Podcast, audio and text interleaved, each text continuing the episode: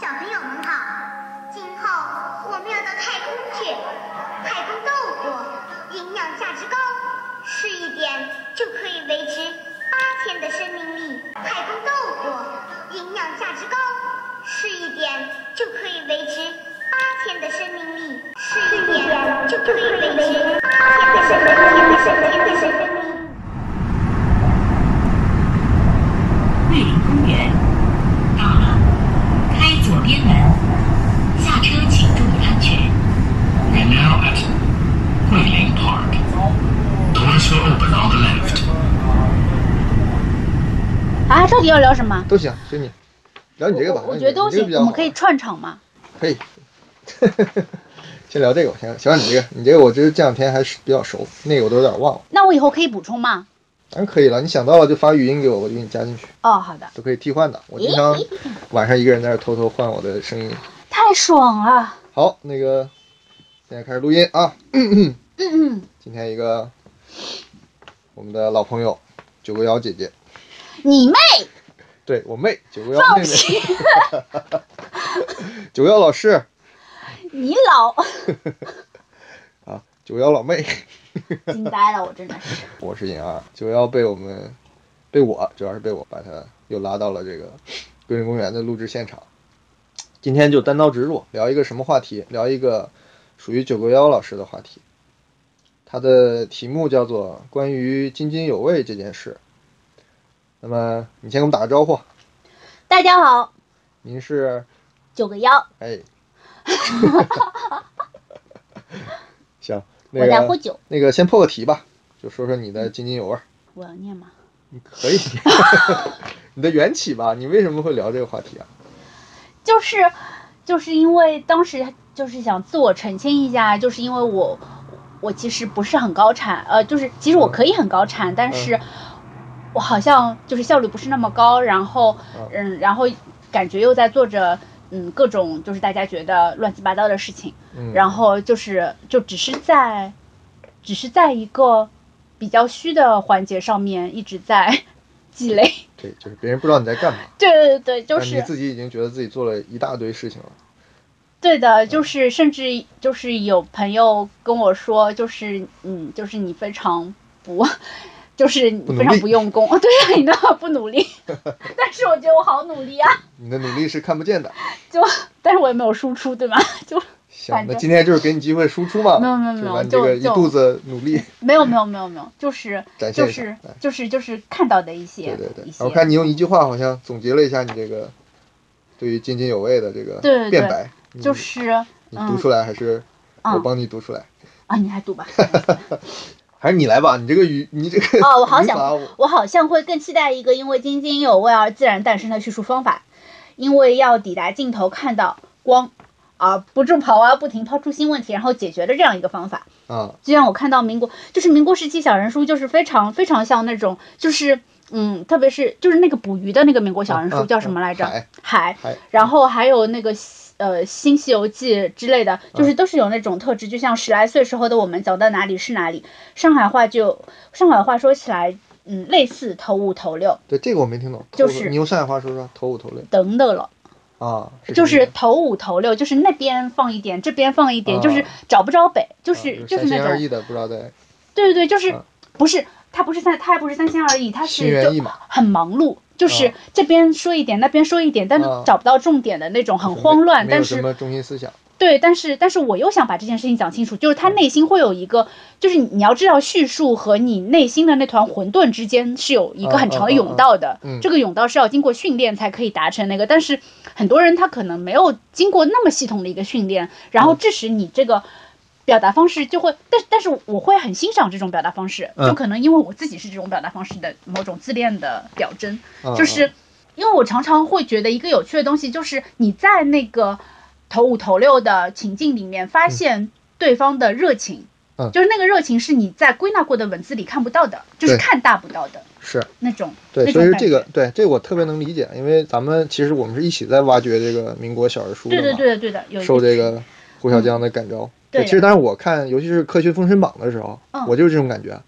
我觉得就像回到十岁以前那个，你拿着很多变对，形我金记刚、啊，得你还在群里面说过一嘴那个，我忘记你具体是说什么，啊反正你的意思就是很像小孩拿着这个，对对尤其对是对小孩儿就是不停对的幻想，不停的蔓延，嗯，就是打到哪儿算哪儿，也没什么逻辑，没什对么的正义，什么邪恶，但对但是他他就是要把最新鲜的东西说出来嘛，就是对嗯就是当时呃，你你想就是当时的那个嗯、就是一九零零年左右的那个嗯飞船，就是对中国人开始自己设计飞船了，嗯就是他当他有这个新闻，就是你要回回溯到当时的社会语境里面，就是当时的社会。大小报纸、报端都在说这件事的时候，嗯，就是这一定是一个焦点嘛。啊那么他在一在一个这么追求速效的小人书行业里面，就当时的小人书行业里面，他对是不是就一定要把这件事情给弄进来？嗯就是他要变着法儿，他要借《新西游记》。就我我就深深记得《新西游记》里面有一个镜头，就是悟空拿嗯，就是拿那个，就是有点像无人机，啊就是他背着之后他就可以上上去了嘛，嗯他就可嗯以嗯上天了。对的那个那个便携式便携式直升升降机的那、嗯嗯嗯那个设备，包括那个新《封神榜》呃科幻《封神科幻榜》科科学学封神神榜榜科里学面封神榜就是里面那个是雷震子吗？还是啊谁？我忘记了。就是它里面就是背了一个和当时的中国那个中那个华裔还不知道中国人设计的那个飞船几乎一模一样的那个飞船，他就直接把那个东西摘摘进去了。啊对对对，嗯，就是就是一种很少年式的，对的吧对的，啊就是透着新鲜，透透着着好奇，然后透着浅薄，但是嗯透着但是很有趣，活力很鲜对活的，很有活力，对是的是，行行行，那个我现在就是剧透预警，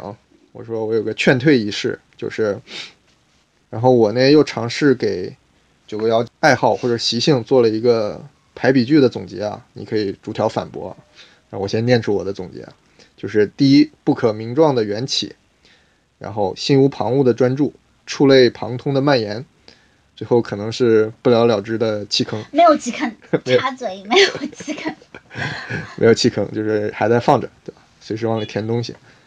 行，对，这就是我的劝退仪式啊，就是我们接下来就是九个幺这个类型的津津有味，它是这样的津津有味，所以希望是有同样的兴趣或者对这样的人类感兴趣的朋友，继续听我们的下面的节目。行，那就正式开始分享几个你觉得特别有意思的，好的，故我事先来讲几个故事，嗯因为我觉得故事这个东西它是有，它是有某种迷幻行为的，嗯就是古早的那个，不管是祭祀仪式也好，还是什么也好，嗯就是要么是以歌谣开头的，但是所谓的歌谣不就是故事嘛，嗯，就是。曾经有一个故事叫《电视界》，就是嗯《电视界》这个故事曾经红了一阵子的，因为武田雅哉写的那个就几本和和中华 SF 相关的书，嗯就是《电视界》曾经红极一时。我我查查过一下，就是电视界在现在的中文出版物里面似乎并没有，嗯，我也就是是第一次听到的，嗯，是是并没有被现现代的嗯那个中文出版物出版过。哦，就是，但是我现在可以大致讲一下这个脉络，就是电视界就是一个电大王样子，就是嗯，他他描述了一个电大王的呃人，就是电就是电业巨头是这个对意对思吗对啊，然后不是电业巨头，就嗯是他是一个电大王的样子。他援引的就是《封神榜》里面的雷震子，名字叫哦王、就就王振球。哦，就是它能发电是吧？对的，就是你可以听下去，他为什么能发电？嗯就是他为什么叫黄振球？黄就是黄皮肤的那个嘛，啊啊啊！振球就是黄皮肤能够屹立于世界丛林的啊那个、那种所以黄这振是一球。个民国的时候的故事，对的还对是的晚清的时候的故事？对的，对的。啊，然后这个黄振球呢，要教育大家要一统亚洲。日本当时不是也是那种嘛，嗯就是要一就是大东亚大共东亚荣体共荣啊，对都想争老大。对，就是当时就教育大家要一统亚洲，就要与电之意图发力，就是就觉得电是最重中之重。嗯然后比方他就开了个电学博览会，里面就有他发明的飞艇，然后他自己因为觉得万物之灵。就是想到什么就有什么，他他他认为是有这个意志力的。就比方蜗牛之类的软体动物没有保护怎么办呢？于是就就长了壳。啊他他啊他是这样的、嗯嗯这样的逻辑嘛。嗯。然后就从陨石，就一一种陨石里面提炼出了一种东西叫做锌。这个、嗯这个字是不是读锌？我我存疑，就是金字旁一个金星邦星家的锌。兴，我也是第一次看到这个字儿。是是啊锌吗？你姑且念兴，嗯，然后有有没有这种金属我也不知道，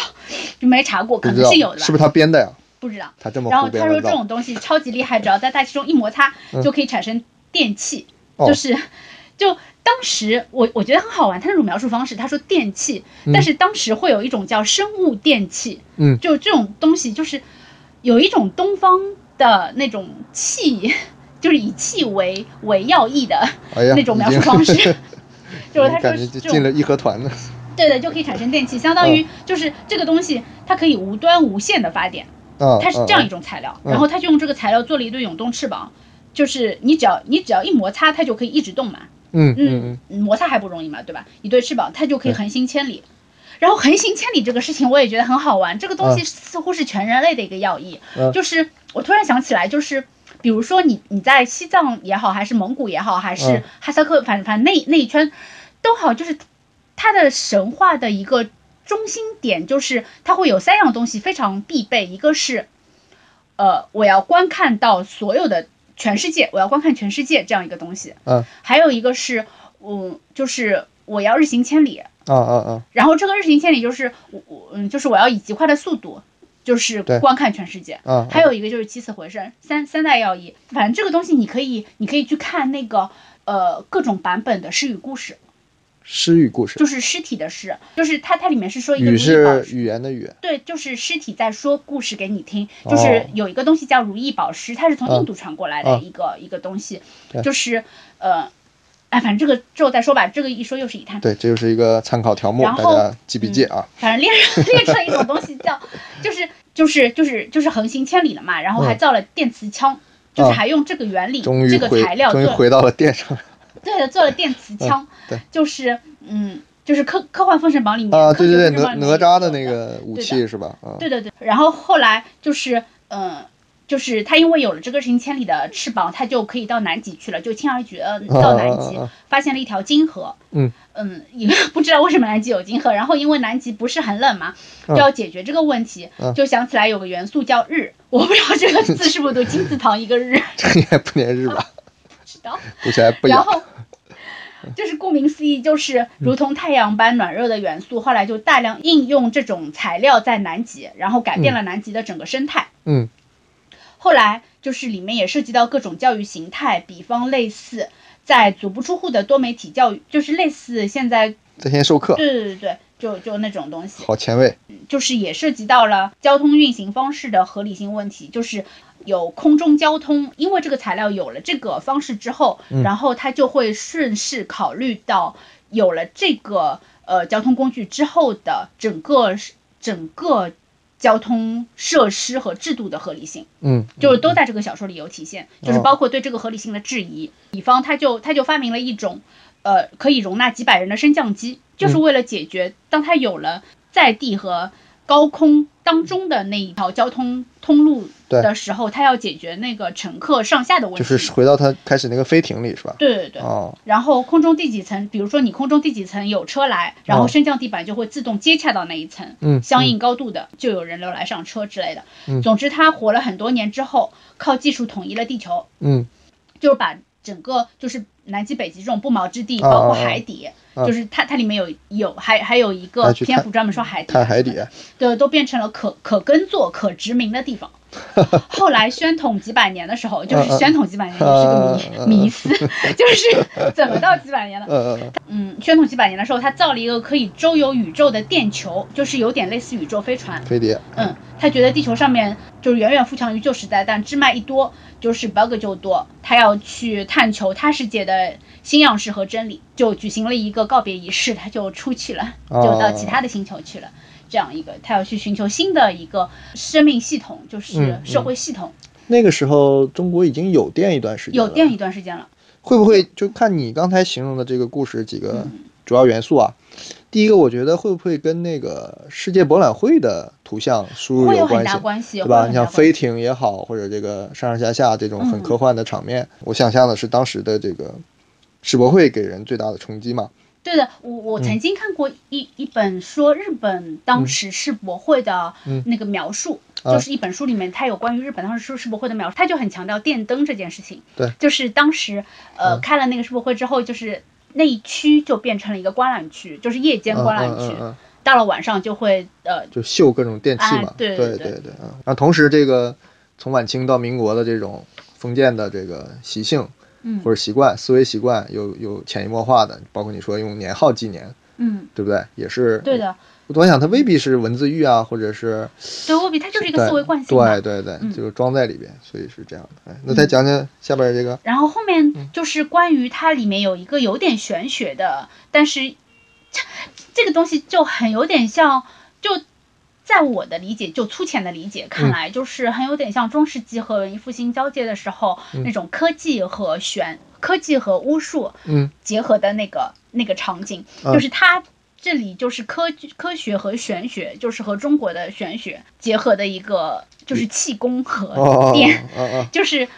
这个故事叫什么？它会有一个生物电器的概念。啊，这个故事嗯的这名个故事不叫生物电啊器，啊啊，就是核心是这个概念。对，的，它是因为当时有一一群小说都在说这个概哦念，就是关于生物电器的。嗯，它是基于一种念力跟半通不通的催眠认知的类似奇想的东西。哦嗯，它是说一个人家里有个天大的秘密，哦就是他的二十八岁的时候就死掉的曾伯祖，嗯嗯，其实还活着哦。然后这个曾博主是睡梦中被人催眠，就是他是一个什么样的情景呢？就是当时有一群可能曾博主还曾博主二十多岁的时候还年轻，然后嗯跟一群人在阳台上聊天，然后当中有一个人说：“我来给你们催眠吧。”就当时是一种新兴的方式嘛，然后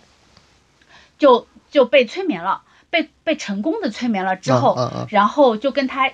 可能有一点一唱一和那种感觉，啊就是我问，然后催眠被催眠的人在答。在这个情景当中呢，就引得旁边的人哄堂大笑，这个笑的力气就把就有被嗯催眠的曾伯祖、嗯嗯当时靠着那个栏杆给震断了，啊啊，曾伯祖就掉下去了，啊就等于是摔死了。摔死了啊！对，就是摔死了之后，小说里描写的是掉下去摔断脖子死掉的，哦但是竟然有办法，就是直接嗯用导管留置入胃这个方式，哦一直维系他的生命，就等于植物人留了，留留插置管嘛，了对，插管植 插物管人植嘛物，人，然后放在家里的密室，一直到他哦一百多岁的时候，他这嗯个曾孙。就是写这篇文章的这个曾孙，突然嗯看到一篇文章里面有唤醒催眠的那个方法，啊因为其实这个里面也很矛嗯盾，因为他的曾伯祖摔下去那个死的、死的那个呃原因不是催眠，对死的对原对，因是是摔摔断断脖脖子。子嘛啊，但是他完全不管，就是民啊啊国啊当时小说有一系列都是这样，对对对完全不管。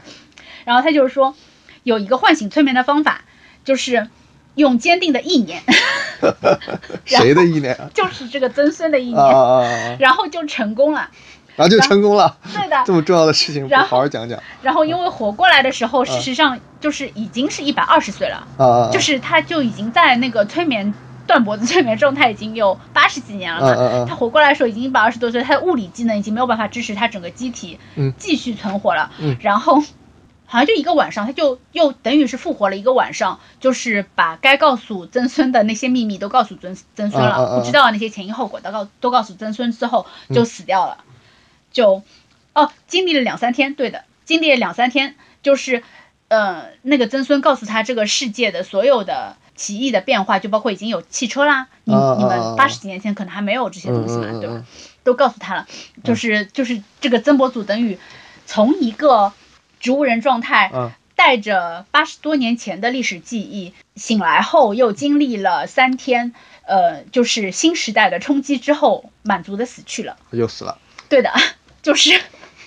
就是经历了这样嗯一嗯个，嗯，行吧行吧，这个民这个这个也是民国的科幻小说，对吧？对对对哎，，对你还没有介绍一下，你这些这前面这两个故事都是从一个丛书里哦看来的，是吧？对的，就是我我下面想想要讲一个故事，这几个故事都是从那个丛书里，那个丛书叫《里明面末的明末清初小说书系》，哦，嗯然后它里面分好几卷，就嗯是有科学卷、社会卷、滑稽卷之类之类。啊，对的，，这是都是民短篇民国的人整理的还是当代的整理？不是当代整理，就等于是八九十年代时候吧，哦，可能可能九十年代，行，这种这个阅读的嗯门类也是符合你的这个方向。好吧？你这个跟看民国连环画有关联吗？没有这个之前看《武田雅杂》的时候就看就已经在了，看然后民国看民国连环画的时候又突然又映射到这一这对一区，就重新拿出来又翻了一遍啊。，是一个时代的东西。对的嗯好，对，最后这个故事挺有意思，你来讲讲。嗯，就是就是这个故事名字我忘了，但是但是嗯，尹二老师取了个题目叫《丧少年》， 就是就是也挺挺贴合的，因为这个故事是说一个少年总是特别丧，就是是一个富二代，但是总是特别丧，他就是不开心。就是看着然就后来气， 有对，什就么是不开心的？。就是看医生了嘛 嗯然后看到医生房间墙上挂了个美少年的面嗯具，，这个有意思。一看这个美少年，他就心情舒泰，嗯他就觉得这个美少年就是个无忧之人，嗯就是就很羡慕。那个医生就跟他说，其实美少年在世的时候，嗯就除了会动、无感街舞，就是其实这个美美少年他活着的时候并不如意，他没有嗯感觉，他是吧没有感觉没有他是情去感，主要是对没有对对情感，嗯，就是对个行尸走肉嘛，对的心事。嗯然后 后后来后来就就来他这里求，也是来他这里求医，嗯然后得到了疗啊，我忘了是不是来他这里求医了，嗯反正就是得到了疗效，就嗯体现出来就是、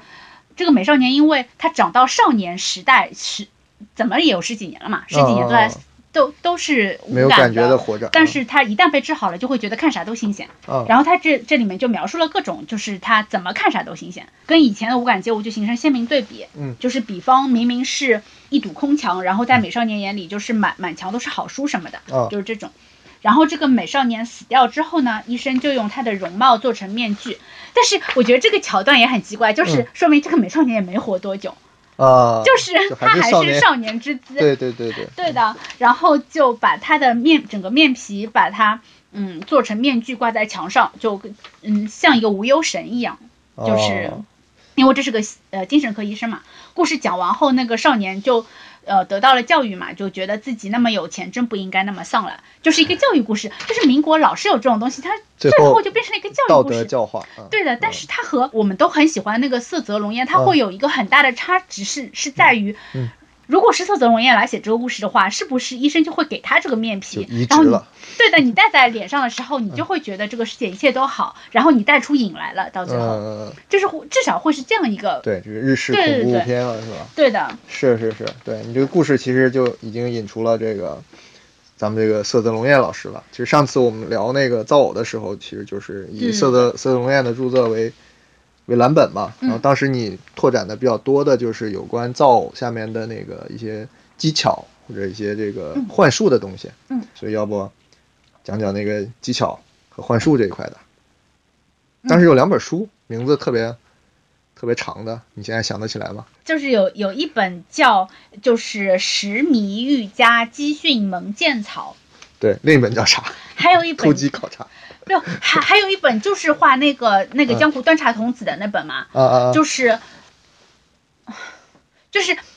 嗯，那个叫什么？你你那个里面有有那个有那个书的，啊，是吗？我还没嗯拆开呢。稍后我把这个条目补上。对，就两本，我我嗯我当时也注意到这两套书了，因为里边有很有意思的插图。对的对的，对对对，嗯，反正日本的技巧这个东西也是受中国的技巧的历史的影响很深远，然后嗯，你觉得是跟中国的渊源相对深一点是吧？日本肯定是跟中国的渊源相对深一点，啊然后中国肯定是印度的渊源，哦，嗯是这样，就是嗯印度和伊斯兰的渊源，嗯嗯嗯，就是伊斯兰科学黄金时代。因为中国这个就靠玄学记录的方式比较多，它没有像你刚才提到的这种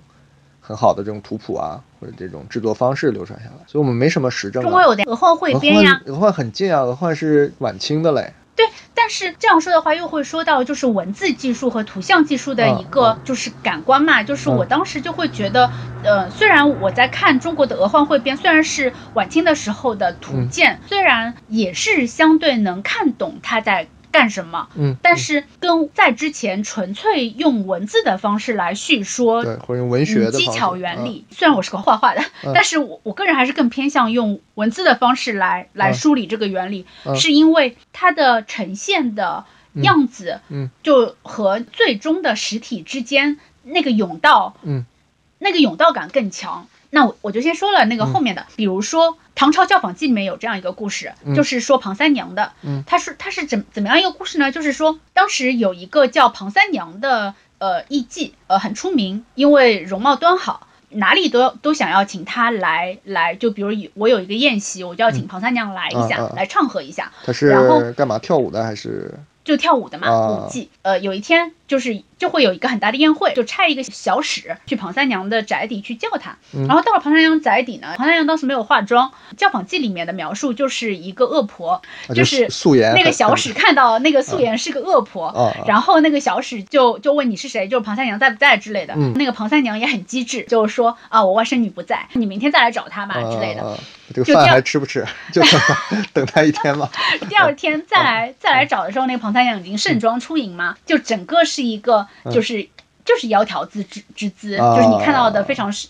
就是一个美人美上人上样了子，美颜了，对对对， 就是，但是它里面又说了，它为什么是啊它它是怎么来化这个妆的？它是嗯它是说是轻纱坠以云母，反正类嗯嗯类似这样吧，啊嗯就是不能再多了吧，就是就等于是。如果我我来想象的话，是不是会更接近？就是我脸上贴了个面膜，啊 啊就是轻纱坠，就啊就面膜上再哇贴一点什么啊啊！这种东西嘛，就是很薄的纱嘛，等于敷在脸上，啊就你就会觉得，就是它它面部皮肤状态就就好很多。这种，啊，嗯，就是一个物加理，加了个滤镜，对对，是物感理觉滤镜，雀雀斑挡了一是下。是物理滤镜，对好吧，对对对很高级。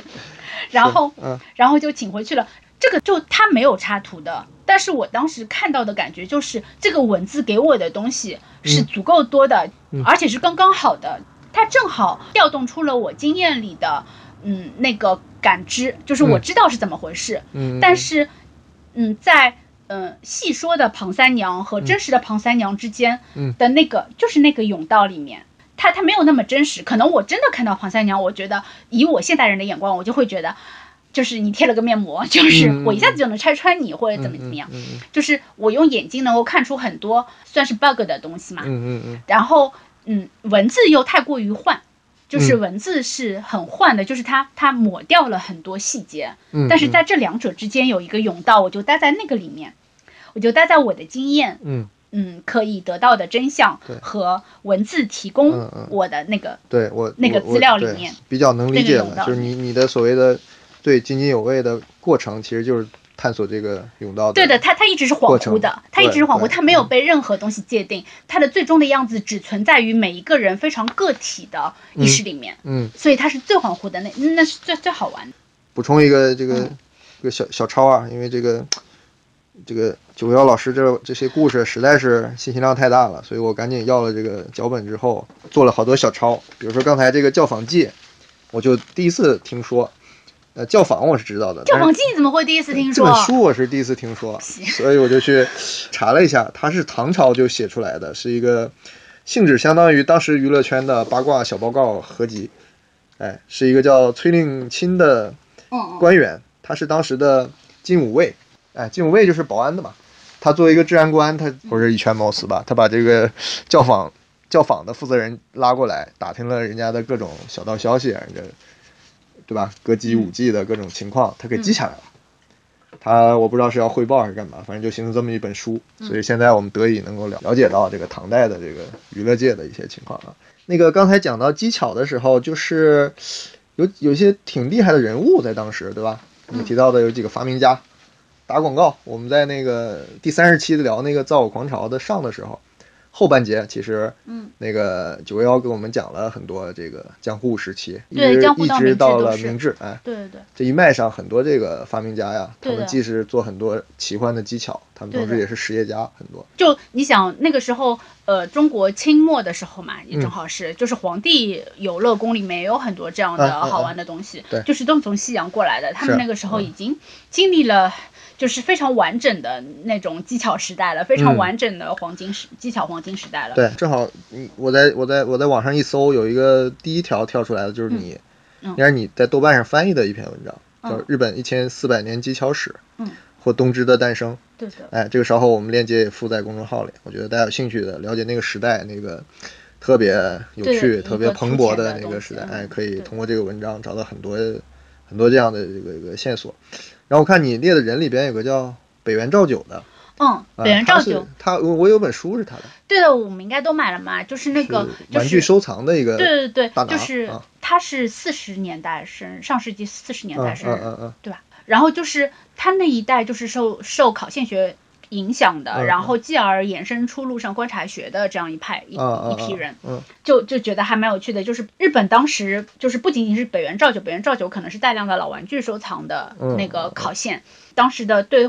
日本来说非常重中之重的就是铁路考线，嗯啊，就对铁道考线，嗯铁道的火车型号、内景、站点盒饭、啊车站，就是都有，就是这样一批考线的人，就像樱井宽、宫胁俊三，嗯嗯嗯，就是是然后还有研究林日正二，林正二我听过，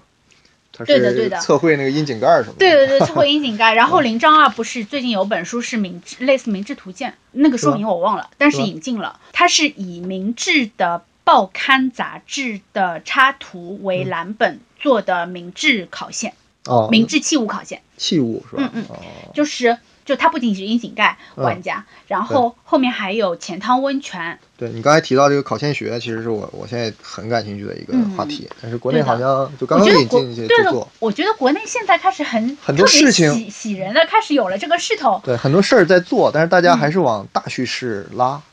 嗯就大比如趋势拉是什么大叙事，就总想中国一弄就总想成为历史啊，什么平哦民史啊，就是这种哎这种语境，我觉得不对。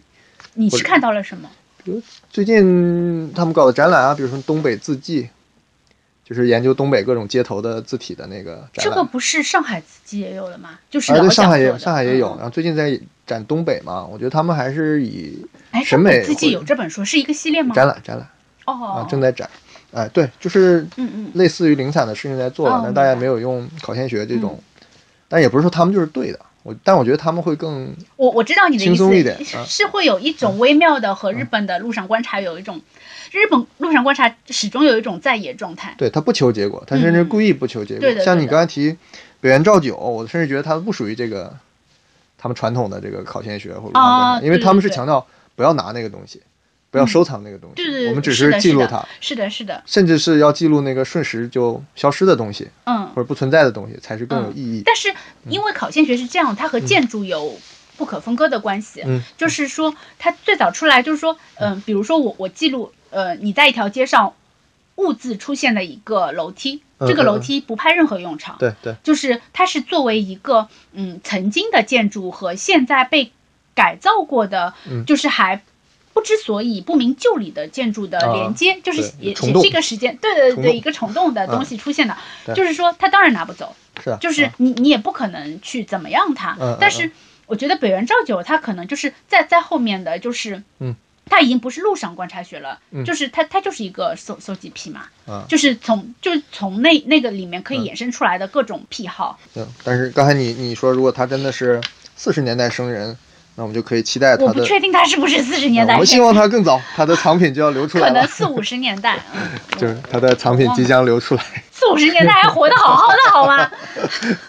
祝他长寿，祝他长寿。行行行，哎，你提一个日文的一个名词是跟这个考线有关的吗？这词怎么读啊？哦就是马拉库，Galacta，Galacta 它是就是呃，它可以翻译呃，就音译成那个中文的“我乐苦多”，就是我就是嘎拉苦塔，嗯就是分别音译成我啊嘎拉乐哦苦苦哦，塔多就。是就是就是痛并快乐着嘛。对它其实 Galacta 这个名字，它就是破玩意儿，就是哦就是一个破烂儿的那个意思。但是它一旦被音译过来写成嗯汉字，嗯它就拥有了另外一层异域嗯嗯的嗯嗯，那个那个对观对对感。对对对，就就像 是天地无用这样一个词对对是吧？对对啊，对对，这种词常常出现在日本的语境下，就是刚才说的这种日常的对对一对对些对无意义的东西的关注是吧？嗯，是是对用在这种时候吗？嗯，对的，就是呃，他会他会认为，对对这个东西就，就虽然是破烂儿，但是你只要就是很有找意思到，就是你只要找到你的视角，它对的可以对的变成对一个的可以研究的线索。对的对的，哦就是它可能就是一种自贬语，但是它自贬里面有非常多的自信在里面，就是嗯嗯嗯，反正对就是一个日本气很重的东西，和中国确实有很微妙的不一样，就是你中国好像找不出那个可以完全替代这个嗯词的、或者这这个语义的，对这个，我觉得更大的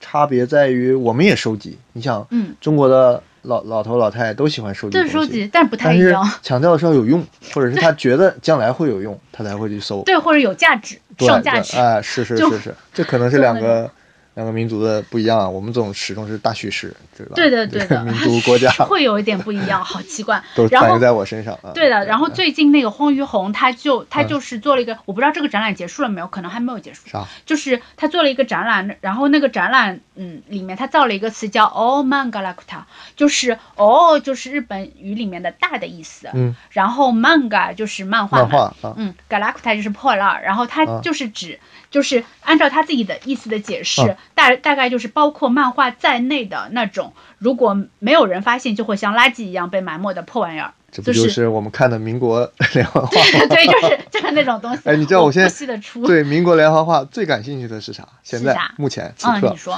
就是胡小江后来找的那个一百本破烂儿扫描的那个，但之前也是破烂儿呀。之前是至少是干净的。哦，我明白你的意思。我喜欢后边就是嗯嗯，就是你你曾经发过一张图，就是层层对叠对对对叠对，就是印最后几页，嗯因为老书嘛，有的是一页一对对页对撕掉啊、破掉，它会露出对前面那半它页，造成了一种历史景一观，种就神是奇的组合，对的哎一种嗯景观。对，甚至有的它好像那时候因为有省纸或者就是粗制滥造，它用别的纸反过来印，嗯，就印成它新的书嘛，所以它背后就跟敦煌的写经一残样卷，它背后会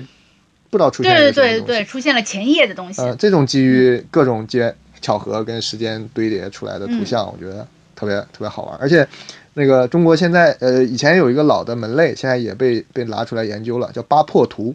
嗯，它嗯对以前也是一你看了嗯个你上不发了了台面的一个工艺品一样的东西。你说的那个八破图是、嗯是什么时候、什么哪个年代开始有的这样一个称称呼？我没有细看，它是蛮老了，至少那哦些留下来的东西都是民国晚清的那个时候了。它哦，更早的溯源我没有还没有具体看，因为它现在应该是一个应该是一个英文著作。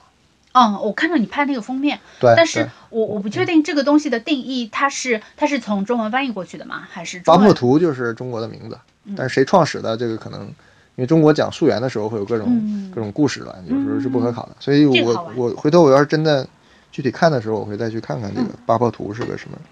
对，我们也预告一下，关于这种收集癖，嗯，反映出来的一个端上台面的一个概念叫考现学，嗯啊，现陆在上观察国内学嗯哎，陆上观察学是它的衍生，它的子公司。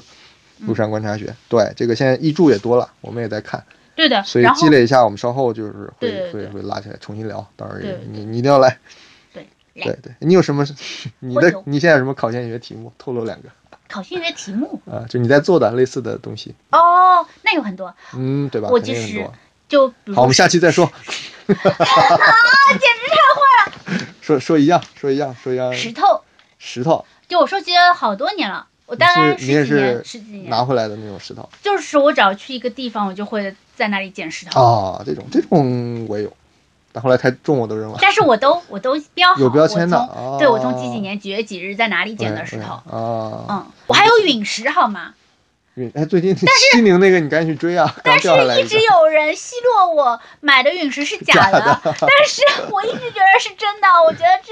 怎么跟这个这个烟囱到各地捡 捡，一会儿他总能捡 到原始人的东西，我们也深表怀疑。行行行，好好，这个暂且放下，稍后我们再讲。啊哎，然后那个看看那个幻术这一块呢，因为你刚才提到那个俄幻汇编，嗯，这个这个有个有个出处的，有一个故事的，对吧？对的对的，就是是个阳线鹅绒的故事，我觉得应该就是挺普及的一个故事。哎，讲讲什么？你你觉得都知道，我就没听过，再啊讲放讲。弃，就是他是说，是是有一个脚夫，他挑了一个鹅笼，然后前后两担的鹅笼在路上走，然后嗯就看到一个走累了的书生在路边，嗯然后那个书生呢就跟那个。脚夫说：“就是你能不能让我在你的鹅笼里歇一歇？我也不耽误你走路，你可以继续走。”呃，脚夫也好像没有任何的疑义，就说好的。然后那个书生就钻到了那个鹅笼里面。然后当时的那个原点是说，呃，书生不见小鹅小笼不鹅见笼大不，见大对对对。啊，就有点像日本的那那种百物语里面的那种观感，嗯就是反正怎么着吧，我就进来了，然后那个脚夫也就一直往前走，嗯呃，走着走着呢，到了那个地方就下来了，好像是这样一个转换，我我嗯时间长了有点忘记了，他就下来了，下来了之后说我要报答你，然后就从兜里面拿出了一个什么东西，反正变了一一。一桌盛宴，然后两个人就坐下来喝酒、野餐吃菜，对 的。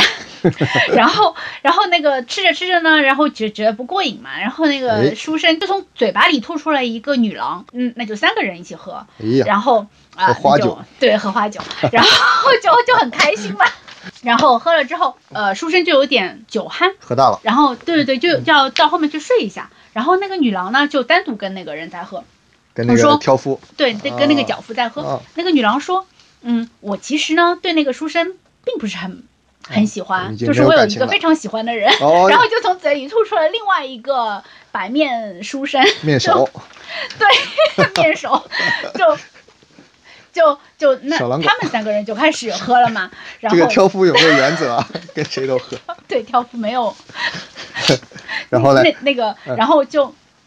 就继续喝嗯，继续喝了之后，就就听到后面的那个呃书生好像就原来那个书啊生就有点醒行了，了啊，对，有哎点呀醒了之抓后现就行了是就就那个女郎马上就惊觉，就就嗯。就是从嘴里吐出一个屏风，啊就是隔隔开，啊然后她就转到屏风后面去陪那个书生睡了。啊，然后那个小狼狗呢，就是继续和那个挑夫在喝，喝着喝着，小狼狗说：“嗯，其实我不是很喜欢，就是刚才那个女郎，哎呦我有我的相好。哎呀呀然后又吐出来一个相好，他们三个人又一块一块儿喝了，嗯然后喝着喝着，就后面两个有动静了，有动静要起来了，起来之后，那个小狼狗马上把那个新女郎就是啊吞回去，啊，之前的那个女郎又转出来，嗯呃，就是首先转出来，转出来之后就把那个小狼狗吞回去，然后呃撤了屏风。再过一会儿，书生醒了，书嗯生、呃、书生就正真正醒了之后，就把那个女郎又吞回去。啊，好，这这个宴席算是 这个复杂的宴席算是结束了。 这个乱的，对的，结束了之后嗯呢，那个书生就说啊，为了报答你那个就是在我之恩，嗯我就呃给你送给你一个银盘，银盘银色的盘就子银就一个银银银色的盘，就是啊银做的盘子吧，啊可啊能啊。就是呃，就这个事情暂时不表。在过了大概十几几十年吧，脚夫嗯，呃似乎做了一个什么官， 做了什么官做我官忘了，了，脚夫对还对对做 官了，就是他可能当时还是一个落魄的时候，啊啊啊啊然后后来就是发奋，可能还是个少年吧，当时的脚夫可能还是个少年，嗯然后后来发奋了之后读书，可能就反正就当时做了一个什么什么太守，哦，就是之类的，官儿还挺大，对， 可能是我记错，反正大家去看一下吧。嗯嗯嗯做了那个官之后呢，就是有一天他自己宴饮，他就把那个银盘拿出来，他、嗯他就以为是一个家常物嘛，就是一个嗯嗯日常的东西。嗯然后他的一个同事，因为他宴饮的是他的同事们嘛。嗯嗯，然后他的同事来，那个同事还挺细心的，就还会翻转那个银盆，看了一下他嗯下面的那个角标，嗯就是，就是他有一个印间，嗯就是写的是再来一瓶呃，多多 可以可以 有，这是陈年的，不知道陈了陈了几十年的一 啊瓶儿。然后它它下面写了一个一个年份，嗯就是距今已经是三百多年了，啊呃就是也不知道，就是你就是。其实，在我们看来，我们可能会有两个想法，嗯一个是一个是当年那个书生给他的时候，呃，就是那个书生是来自三百多年前的那个他，嗯，然后还有一个想法是，那个书生是个收古董 的，就是对啊，这有什么嘛？按照我们现在来看是会有这样的嘛对对对。但是对对你对你在想，他之所以当时那么写，是因为当时的人看到，呃，首先会想出来的是那个书生是三百多年前来的人，嗯嗯嗯嗯，对对对，他既然这么写，肯定想让他做对的时间对的刻度嘛，对只不过他在小说技巧上没有对没有的。不不够周全，没有。我觉得不是，是因为这个小说技巧是我们现在基础上的小说技巧，嗯就在当时人不会想到对，那时候没有做收古董类的概念 是吧？遇到古就董是全砸我了。嗯我觉得会有古董概念，但是和我们现在不太一样，就是啊就是没有那么普及。是啊是，对这个对这个故事原著叫《阳羡书生》，嗯对，就是吞来吞去这一段，其实好像大家印象比较深，呃，是对对对听说南过朝了南朝的时候，嗯，嗯就写出这么一篇故事了，嗯嗯对，然后顺道我就推荐一下我喜欢的一个作家叫杨典，嗯嗯、他写过，他是一个当代的作家，他写过很多这种治愈型的嗯呃这种小说，然后二零一九年就出了一本叫《鹅笼记》，嗯，可能典故就是从这个故事来的，它这个里面有一篇叫《鹅笼记》吗？还是它这个书只是只是书叫《鹅笼记》？好像里边没有这篇《鹅笼记》。但是如果它这个书名叫《鹅笼记》的话，我觉得还挺好玩对的。啊，对啊，对啊。就是他嗯这个人阅阅读量非常大的，所以他哦应该是在用典就就嗯套这个对这个对故事嘛，对吧？嗯，是对。其实你讲这个故事开始的时候，最开始那个场景，就嗯什么我我上了你的鹅笼，不会不会影响你嗯走路，这谁信啊？这怎么可能啊？对的，对吧但是这他就这种平铺直述但的这种接受了，哎，但这种嗯就我觉得它是一个都市传说的典型原点，就那种一个出租车司机半夜看到一个嗯红衣女子招手，嗯然后没有就影子， 我不能停，我一一脚油门过去， 然后一回头，这个女子在车后座上说：“ 你载着我吧，我不会增加你车的重量。惊呆了。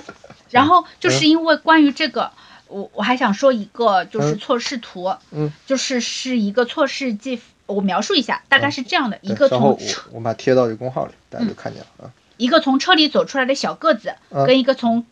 看起来同一平面走出来的大个子，嗯同时朝中心点移动。嗯然后在这个过程中呢，大个子和小个子逐渐变大和变小，直到两个人互换位置后，小个子变成大个子，大个子就变小了。嗯就是这个东西我不知道原理，就是它作为一个 GIF，我不知道它原理是什么，可能是嗯嗯地上某一个图形，嗯就是控制了视呃就是视域上的那个远近，嗯，对，然后，嗯，实际上但是他俩一边大是吧？实际上是一边大的嘛，啊但是你可以就是看看看出来，就是还还有点像《三体》里面描述的那个、那那个谁，就是说的故事里面描述的那个岛嘛，就是我越近他他人就越、嗯嗯越越小什么的，然后这个呃错视术嗯很容易被嗯应用到当时的类似俄患汇编啊，或者说嗯就是同样点出于嗯嗯佛典的，就是嗯类似于就是犀角里面藏了一个僧人的那种故事里面啊啊，因为那个那个故事也是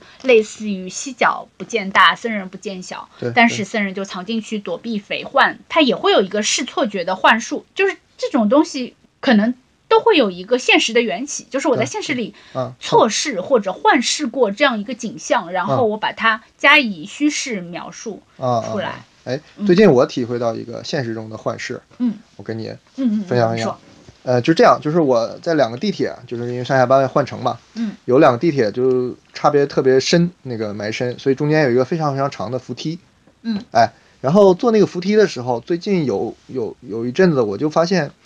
我上了扶梯朝上走的时候，因为我会抬头看前面的人嘛，嗯，我会发现当我行进到这个上升过程的一半儿的时候，嗯，我会恍惚的觉得我所乘这个电梯是垂直的，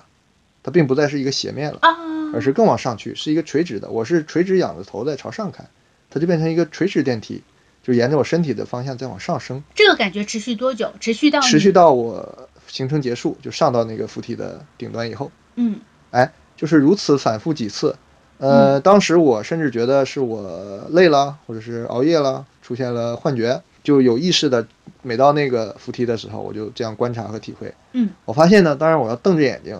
想事情或者怎么样，我就会没有这种感觉。但是我只要就相对来说放松一点，脑袋嗯放空一点，慢慢的就会有这种感觉重复出现。脑袋放空，你的视焦点是哪里？我没有焦点，我就往前这样看着呀，就像往你前你坐扶梯不是哦你要么低着头看脚，但是哦要么就是往抬着头往上看嘛，啊，因为嗯前面都是一排人嘛。嗯又过了一段时间，我终于破案了，嗯嗯这就是一个试错，怎么来的呢？嗯就是当时他那个扶梯两边的广告换了，你知道扶梯不是斜着的吗？嗯然后你要是贴一个很长很长，现在这种广告都是轰炸式的嘛，嗯它不停的重复什么羊羊羊羊羊羊羊羊嗯羊，嗯对吧？它那个图案，它就是一个呃重复的图案。嗯，当它重复的时候，它当然没法切一个菱形的海报贴上去，对吧？嗯它贴的还是矩形的海报，嗯所以说呢，这个矩形海报就只能沿着那个扶梯的坡度往上一个一个贴。嗯这样的话，它两个海报之间那个缝儿，不就是嗯和你那个扶手是垂直关系了吗？嗯对吧？所以这些图呢，哦，它也就变成垂直于扶梯扶手了。所以当时我觉得，我之所以产生幻视，就是因为我前半段的时候没有产生这感觉，就是那个图像刚进入我的眼睛，我根据那个图像的方向啊，就判断，因为图像一般生活中都是垂直的嘛对对，要不对竖对，着是的，要的么是的横着是的，是的，被它是的，灌输了一段时间以后，嗯嗯我这个方向感就被它颠倒了。对对的，哎，但是我同时又有一个上升的感受，所以我就嗯变成了我，哎，我怎么在垂直往上升？其实我是用旁边的图像做参照。是的，所以用视觉洗脑是很方便的。嗯，这个很像，就是现在互联网时候，不是说打广告的时候，就是它就是在你浏览网页的时候，它它就是嗯哎呃，就是有有一个植入广告，但是你你可能不是没有意识到。嗯对，没有没有意识到的时候，嗯不或是嗯者说一个声音，就是在在你在听一个的时候，就是。 嗯它可能是以一个非常物理的、很精妙的方式，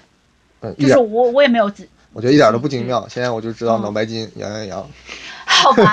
就是它它那个还就是是轰轰炸炸式的轰炸式的嘛啊嘛，但是我说的那个它好像还不是轰炸式的，它只是比如说我我现在在跟你说话，但是它它会有一个亚声音，嗯嗯就是我我我没有详细查过它是一个什么原理，就是。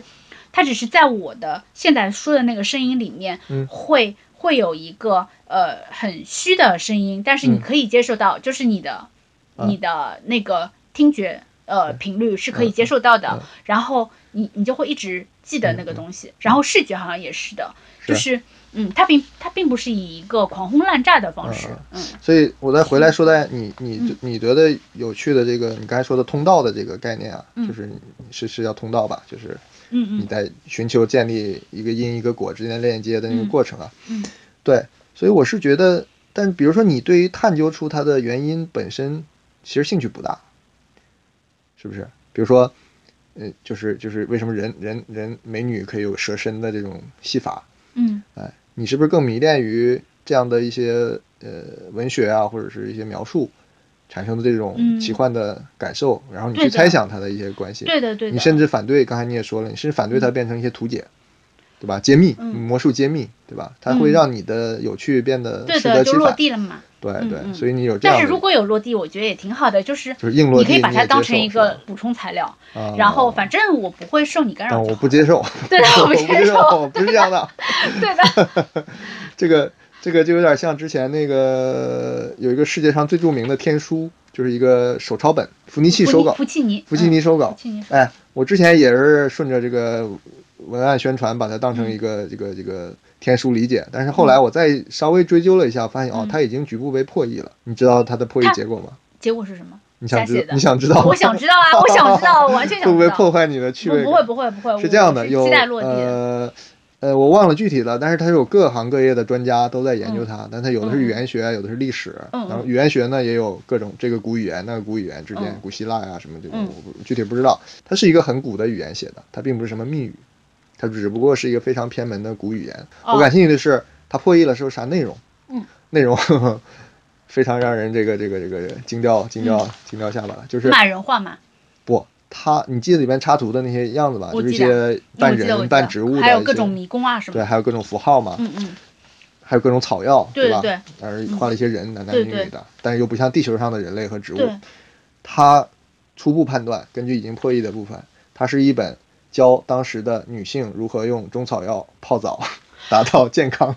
体魄、调节身心的。我 操，就是整本都是这样吗？呃，他觉得那有那一部分是是这样子的，就目前的结论是这样的，它并我不神靠，好秘。哦牛逼！ 它只是一个 SPA 的。好的吧，这是一个确的嘛？呃，我查到的是这比较肯定的一个说法，哦，嗯好吧，击碎各种，嗯对的，但是各我种我梦觉得也很有趣， 就是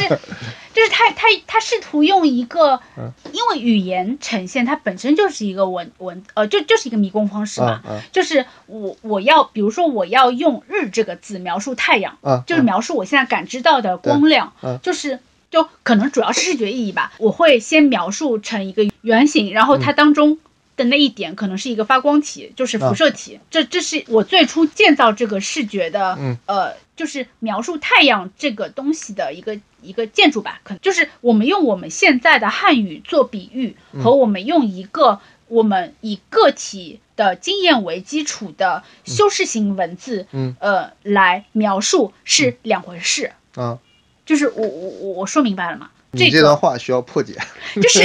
我我比大概知道你这个这个意思嘛？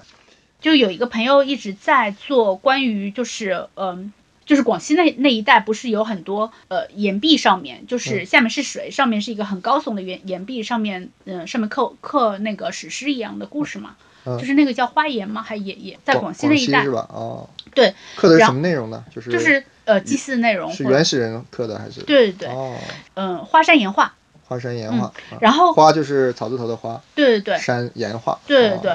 嗯，就学界一直没有考证出嗯它是、它到底是怎么画上去的，啊因为它下面是河，啊就是嗯最大的，就之前我看过一篇文章是说，对就是呃我忘记是哪哪里了，就是很类似的一个。一个地方，它是说，嗯呃，当时的人是在那个岩顶筑了一个架子，然后就像蹦极一样跳下来，倒着画，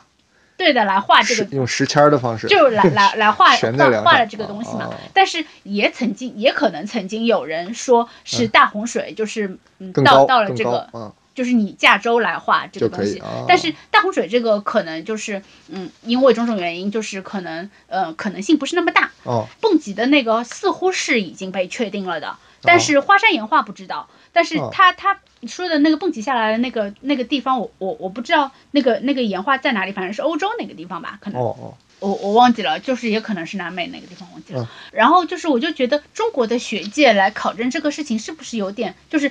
之前的学界来考证这个事情，是不是会有点缺乏想象力？嗯我我朋友，因为他当时是想要就是写关于这个的一个故事嘛，关于嗯花山岩画的一个故事，他然后他就考据了一些一些材料，就是他也表达了这个观点，就是中国学界对嗯就是古迹产生的可能性这个探究上，就模拟它它产生的可能性的这个探究上缺乏某种想象力，是这吗？不就是民科最最擅长的吗？就是想象力，对的，因哎就为是你到专家到学者论证，他们一定要讲方法，讲科对，就嗯就有的时候你觉得它很扎实嘛，很可信，嗯嗯但是它就很无趣嘛。嗯，对但吧是是吧但是我我很不谨知道慎学的时界候究竟是以一个什么样的方式来探究这些的。就像之前看到的那个那个公号里面写的那篇文章是，是、关于哪个地方不知道啊？就是嗯他他他说是从崖崖顶跳下来的那个那个嗯，嗯最后被证实了嘛？啊就是啊啊他可能也是当地的遗迹也提供了他一些相关的证据。嗯，但是它里面说到的那个那个人，他他是以一个，因为他蹦极的时候，他一定是就是古人他不会因为想蹦极而蹦极的，他一定是嗯就是呃，我想象我自己是个鸟，嗯，或者说就是他他有一个就是。仪式性的东西，仪式性的概念为底子，嗯就是我既然我即便我我要跳下来画一个具有祭祀意义的东西，我我必定是以一个异于常人的身姿下来的。那么嗯我嗯异于常人的身姿下来，我不我不会是一个蹦极运动员呀，嗯嗯，我肯定定是一个巨鸟。对对，就是所以他会以这样一个方式，嗯，我我猜想他会以这样一个方式装扮自己，我就是他当时蹦下来的那一瞬间，他是一个一个鸟，他是一个巨型的鸟，可嗯能嗯以及呃，在文章里面有体现的是，嗯他认为在当时蹦极下来的嗯那个场域，这是一个教堂，嗯就是这是一个很好玩的事情，就是在、呃上古时代，就教堂不需要有屋顶的，嗯嗯，要通天的是吧？对，它就是要通天呀，我为嗯什么要遮着呢？是，就所以这个考据方式，嗯，它似乎敞开了一条缝，嗯，它似乎敞开也不只是一条缝了，就是就觉得中国的华山岩画好像看到了一丝希望，因为那嗯嗯哦那个现象很像，它它考据的那个遗址和嗯华山岩画是很像的一个一个东哦西，就是也是下面是河，上是上面是一个一直不知道怎么画上去的一个巨岩，嗯嗯嗯对，其实我刚才想说的，其实就是就是类似于你，比如说他们这个，还回到那个路上观察学吧，比如他们说嗯的那个，你说在在一些老的建筑上会看到一些很无意义的部件，嗯然后有人去关注它嘛，他们还给起个名字叫什么托马森啊，还是叫什么的，哦，对？吧？嗯嗯嗯，其实这个东西，我觉得我我我我刚才说的观点，我可以借由这个东西来解释一下，就是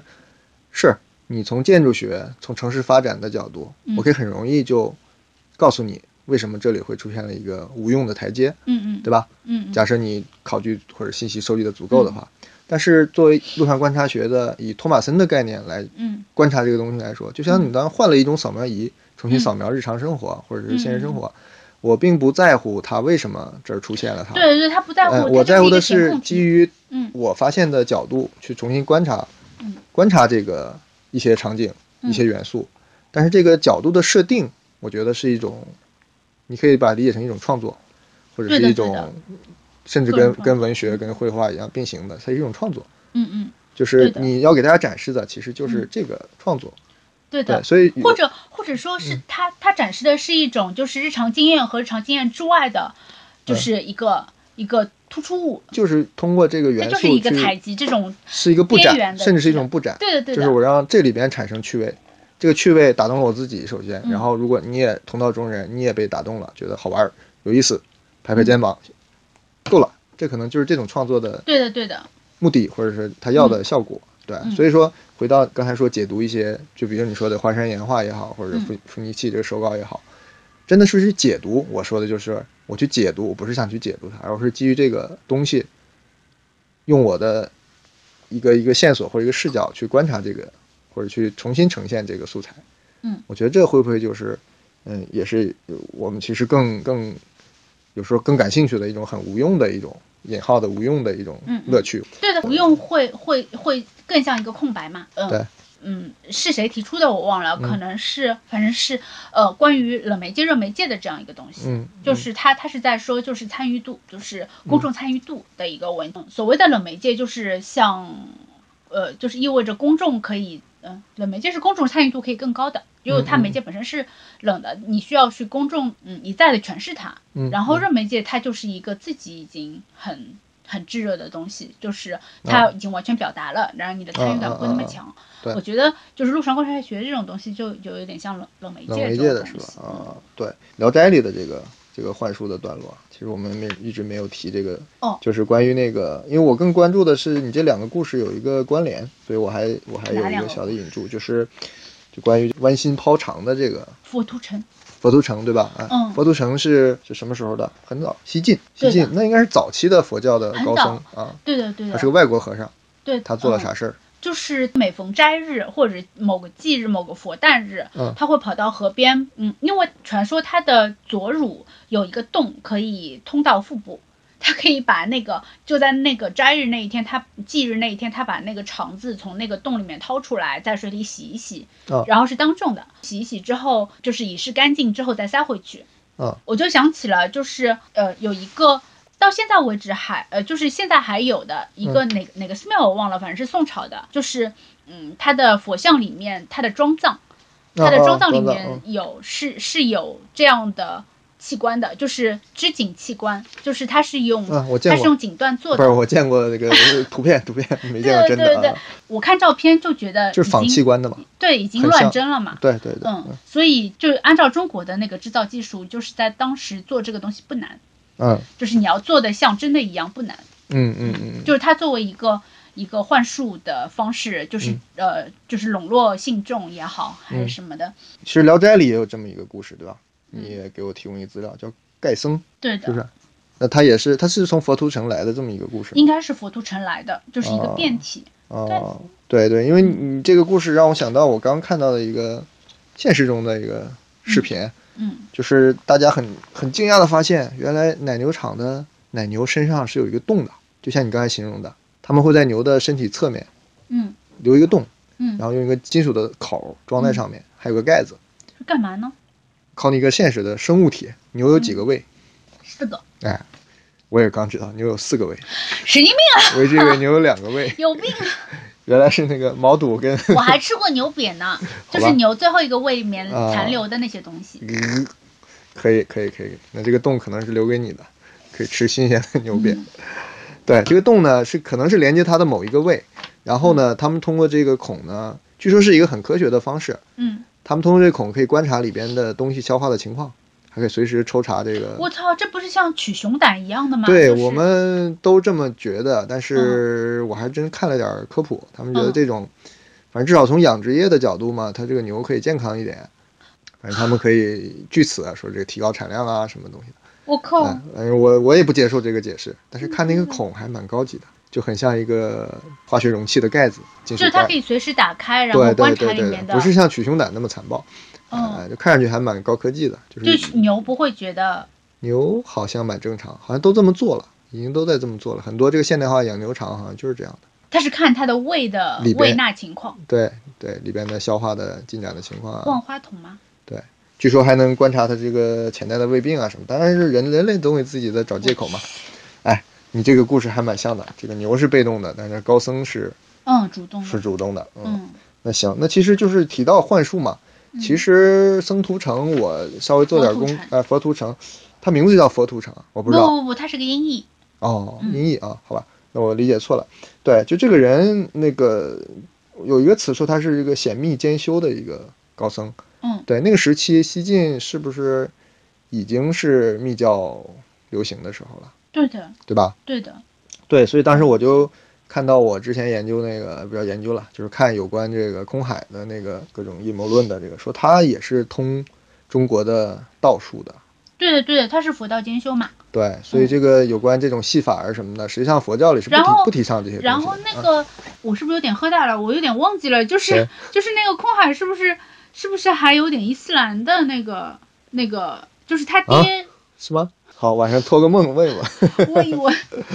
哦，不是不是不是，我说错了，不是空海，我是我记错了，是我记错了，啊。这段删 掉， 但是空海不进。哎，刚才说了一支嘛，就说的是这个江户的这个技巧跟中国的一些关联。那像西方呢？哦，西方那个就是好精彩啊，就是大概从十三世纪开始，嗯一直到十七、十八世纪的时候，都是一个高峰期。首先是在教堂里嘛，这些这些东西它最早的托用肯定是和宗教有关系，就像佛图城一样，我需要以此技巧来招揽更多的信众，呈现更多的神迹。对，打动这个然后信徒。对对对，就是在教堂里有各种，就是包括当时在教堂里会有各种，就是占卜术，嗯就是、就比如说我，其实是我他他那个圣像后面是有一个僧人的，嗯，然后嗯前面嗯呃会有一些求嗯求今天运势的一些信众，因为当时的教堂其实都是一个小镇上一个教堂，其实就像村庙或者说对是对对哎嗯就是类似这种，就是呃方圆几十里里面的人都是互相嗯嗯认识的，呃后面的僧人他就会呃见毛变见毛变色嘛，就是看前面那个信众呃就平时是一个什么样的人，然后今天体现出来是个是个什么样子，嗯然后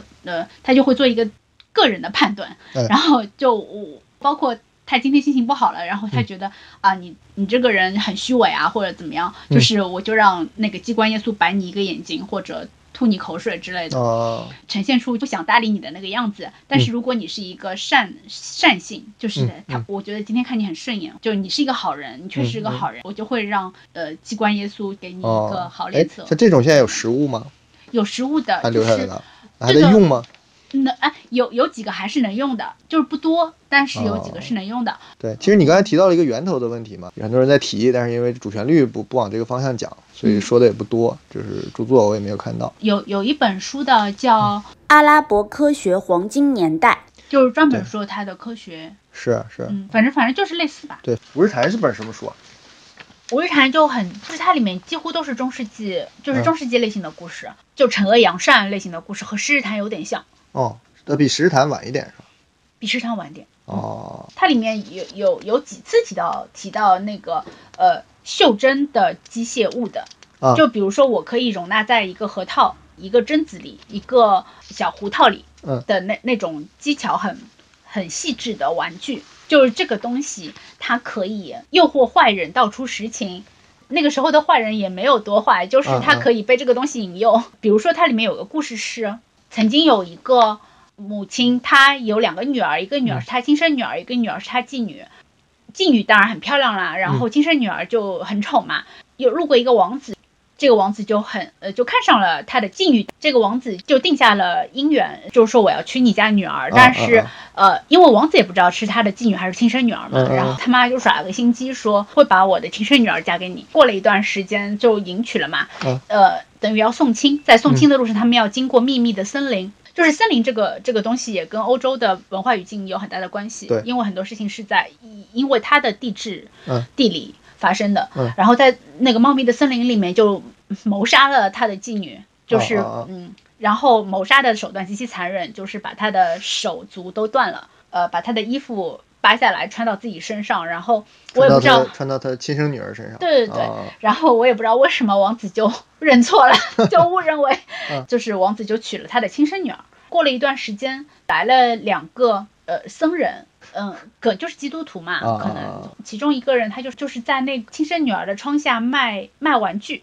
啊卖那个核桃里的金纺车，亲生女儿就被呃就被诱惑了。他说：“嗯，那要你要买的话，你要付出一定的代价。那付出什么代价呢？就是你要给我一个真正的手臂。”他当时杀了他的妓女的时候，不是断了他的双臂，断了他的双腿嘛？嗯嗯他就把他的手臂拿出来给了给了那个人，哦哦还留 着呢，还留着，就是为什了么什么癖好啊？对的为了故事效果。藏尸癖。对，然后就就换了那个核桃里的金纺车，嗯然后第二天又来嗯卖了一个什么玩具，然后又换又换到了嗯，他被他们拿走的腿和手臂，直到把碎尸集齐。啊，那么，呃，森林里的那个妓女就可以复活复嘛？活了。啊，对，就是集齐尸块就哦复活了。呵然后那边呢，就是拿到了很多的好玩的玩具，金纺车、金纺锤之类的东西。这嗯么然热后热爱劳动。 就那段，但是对他拿到这个东西，他又他又不会玩，只是好玩，她但她又不会玩，她不是一个心灵手巧的姑娘嘛，嗯嗯嗯对吧？就过了段时间，王子也不知道国王就打打仗回来了，嗯，回来了之后呢，就到到他的房间，那个金纺车开始唱起了歌，那个金纺车唱一唱起，一旦唱起歌来，就再也停不下来，哦就像你就是所有的母亲开始，嗯当时的母亲可能滚起滚起纺车来的时候，嗯嗯就是故事就停不下来一样，啊，呃，他就把所有的恶事娓娓道来，然就是后纺车把这个对对故对，事给国王呃对给的王子就就这个听讲到了，哦然后王子听到这个事情之后就。当然，就是所有的故事就一路，那对那结对对结， 结局呢结局当然是王子和公主过着 光王子和王者和那个尸体滚下去了，应该这是个王子 好惨， 就是那个那个复活了嘛，啊就是过好吧好吧好着吧对美好的生活哎。呀，捷之类克的是捷克的啊还是哪里的让呃五日谈的，这不是有个个电影的嘛？啊？还有电影有个电影的啊，叫《故事里的故事啊？故事里的故事是五日谈》，啊是？五日谈。哦，那我还挺喜欢的呢。哎，是你个看过是意吗？大利导演的那个呀？那就是意大利的故事吧？哦，可以，他还导了那个《匹诺曹》新版的，诶，很黑暗的我，没有看但过是，不好看，好不是吧不？是五日谈，呃，《匹诺曹》很奇怪，每次都哦，觉得蛮难做好的，是一个很奇怪的题材。嗯，怎么样？回到你最后一个段子，就是我记得我很小的时候，我奶奶就跟我讲，而且讲了不止一遍，她说她看到过龙的。就是我就记得我小时候的感受是很震惊的，我就觉得像真的一样，长大了才会觉得这当中可能会有什么误会。嗯就是他，因为他是扬州人，嗯然后他在扬州的山上，他说他就在山上玩，他就看到远处有一条龙腾空而起。后来我长大了，开始有点就是开始明白，就是嗯会有一些气象学原因的时候，我就嗯嗯查在网络上查过，是确实扬州那一带，嗯，经常有龙卷风，哦，嗯，就是我奶奶那时候看到的，可能就是很远地方，就是相对远地方的龙卷风的样子啊，。但是他信以为真，他以为真，就是嗯就是我我觉得我，就即便我知道了这可能是大概率龙卷风，但是我也哦以为真。包括我爸爸那个时候，因为他嗯、呃就是年轻的时候就经常在江浙一带跑船嘛，在沿河的地方他停下来，因为他喜欢一个人爬山，哦，然后是个孤僻的人，嗯然后 就就爬山，爬到山上的时候，他就嗯看到那个那个岩石上攀着一条一臂粗的蜈蚣，他当时我就一很臂清楚，一对臂的，一手臂那么粗，啊对的，而我且 就是啊就是他说他的手臂呢，就是他当时的手臂还挺壮的，啊啊啊，我就就觉得还挺震惊的。然后他说他看看着那个蜈蚣就跟他对峙了很久，啊，就是他就坐在旁边看着他，嚯，胆儿够大的，然后。对对，他可能也不是那种攻击性的看嘛，嗯嗯嗯因为他不是个攻击性的人。过了一会儿，他就嗯下山了，那个蜈蚣可能也没有走。就是我，我觉得这个里面它存在着一部分演绎，嗯也有可能是一种一种就是潜意识的演绎，就是他嗯嗯他嗯自己已经遁入那个幻影幻象里面了。就我不知道你你们有没有过那种经验，就是我小时候只要一发烧，我发烧的时候就刚刚醒来的那个时候，就嗯嗯是嗯我会感觉到这个世世界无限无限的大，就非常非常大。我我是一个非常非常小的人，我没有力气撬动它，我甚至觉得就是旁边的一个枕头都非常非常大，一个闹钟都非常非常大。我是作为一个非常非常小的人在旁边难以撬动，我幻视加加幻视后形成的幻象。哦的那种、那种感觉。我觉得我爸可能没有那么严重啊，不是因为发烧，但是嗯存在他的极度惊骇以及嗯嗯他在事后的描述当中存在的自我意识加强的那个因素里面，嗯嗯，就就就都会有嘛。就是是我不相信有一臂巨的蜈蚣哎，但是我也不知道，我相就信，对，啊我见过 那我也相信吧对，我就是就是我中我了确实会相信的。中了，你只要中了这个讲述的幻术，他嗯对什么的，都我可以会相中信的。我觉得嗯讲故事这个东西真的就是对嗯故事就是咒语，各种各种形态的讲故事嘛，你文学也好，对的对啊的画儿也好，对吧？或者对的留个密语，你你留想一以个前嗯，做祭祀，就对是呃，你想那那个什么要讲三天的那个格萨尔王史诗，对对，就对是他讲完了，大家都不知道换过几对次了，对好吗？对对对对就是梦里都是这个东西。对对，说到这种讲史诗，其实也是一种置换嘛。其实嗯这是我听谁说的？听那个、呃、台湾那个一个杨照的学者，他有一次在应该是锵锵上给别人讲到这个事情他，上我锵锵的，应该是锵锵吧，我记不清了。哦反正他讲这个点，我就是突然醍醐灌顶嗯的，就是类似的。他说，现在人看完戏，看完咱们都要鼓掌，拍手。嗯嗯，他说是是什么意思呢？哎，出通镜，通通，哎，对，嗯一般以为就好嘛，就是觉得嗯开心，就拍拍手。他说不是的，他说这个是来自于古希腊的那种古戏剧。嗯嗯嗯，他说那时候都是巫师啊，或者这种祭典、祭司啊，用来嗯用来通灵和娱神的这种戏，嗯他会把观众的魂或者灵魂一部分带走。嗯，哎，他说你不能跟着这个神回到天上去嘛，不可以的嗯。所以大家就拍拍手，把自己的这个飘到一半的魂叫回来。对对对对，是嗯，差不多，耶，我们今天就到这儿，拜拜。拜拜拜拜，下次一定要再来。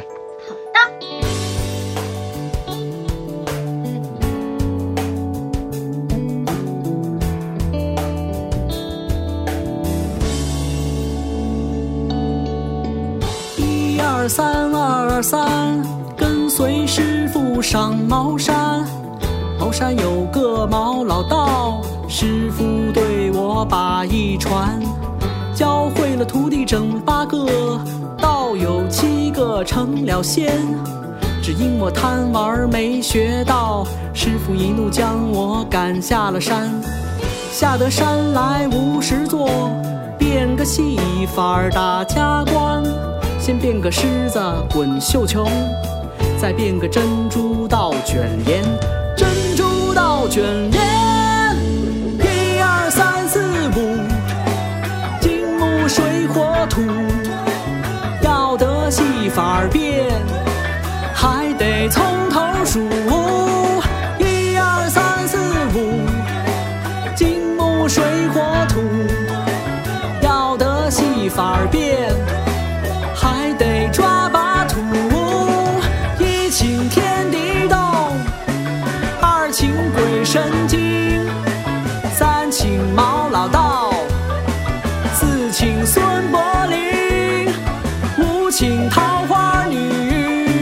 六请老济公，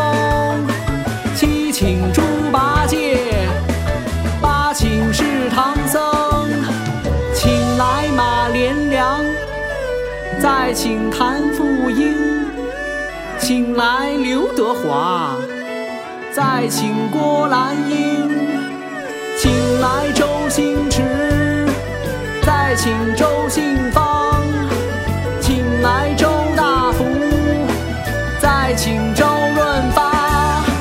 早请早到，晚请晚到，如若不到，铜锣相告。请神接仙，八抬大轿，近水坡街，黄土垫道。早请早到，晚请晚到，如若不到，铜锣相告。请神接仙，八抬大轿，近水坡街，黄土垫道。神啊，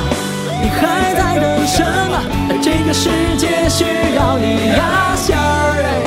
你别再伸着了，我们的时间不多嘞。哦，神啊，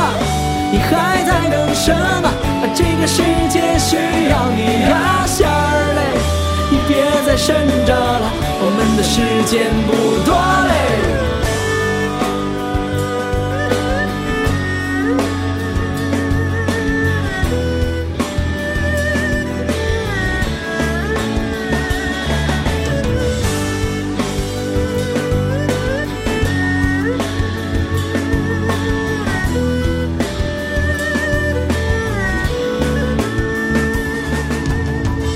一二三二二三，跟随师傅上茅山。茅山有个毛老道，师傅对我把一传，教会了徒弟整八个，道友七个成了仙。只因我贪玩没学到，师傅一怒将我赶下了山。早请早到，晚请晚到，如若不到，铜锣相告。请神接仙，八抬大轿，近水坡街，黄土垫道。早请早到，晚请晚到，如若不到，铜锣相告。请神接仙，八抬大轿，近水坡街，黄土垫道。神啊，你还在等什么？这个世界需要你呀，仙儿哎，你别再伸着了，我们的时间不多嘞。哦，神啊，你还在啊等什么？这个世界需要你呀，仙儿哎。别再伸着了，我们的时间不多。